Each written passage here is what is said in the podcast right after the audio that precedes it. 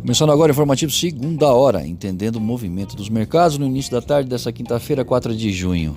Dow Jones em leve alta de 0,05% nos Estados Unidos. Na Europa, o índice de Frankfurt encerrou em queda de 0,45% e o nosso Ibovespa em leve alta de 0,15%. O dólar em baixa externa de 0,47, porém em alta de 0,55 no Brasil.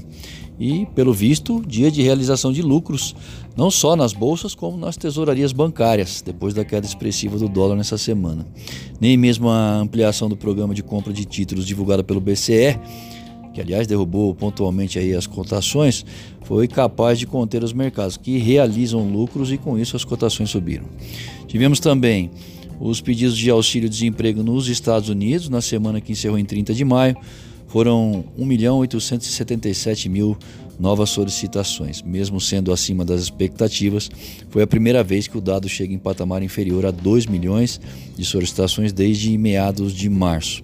O rally pelos ativos de risco deram uma acalmada hoje, ao mesmo tempo que o Banco Central brasileiro não descarta uma redução na Selic em um nível maior do que o sinalizado aí aguardado pelos mercados. Eu sou Alessandro Faganello, desejo uma ótima tarde a todos e espero vocês para abrir o mercado através do Boletim Primeiro Minuto, amanhã cedo.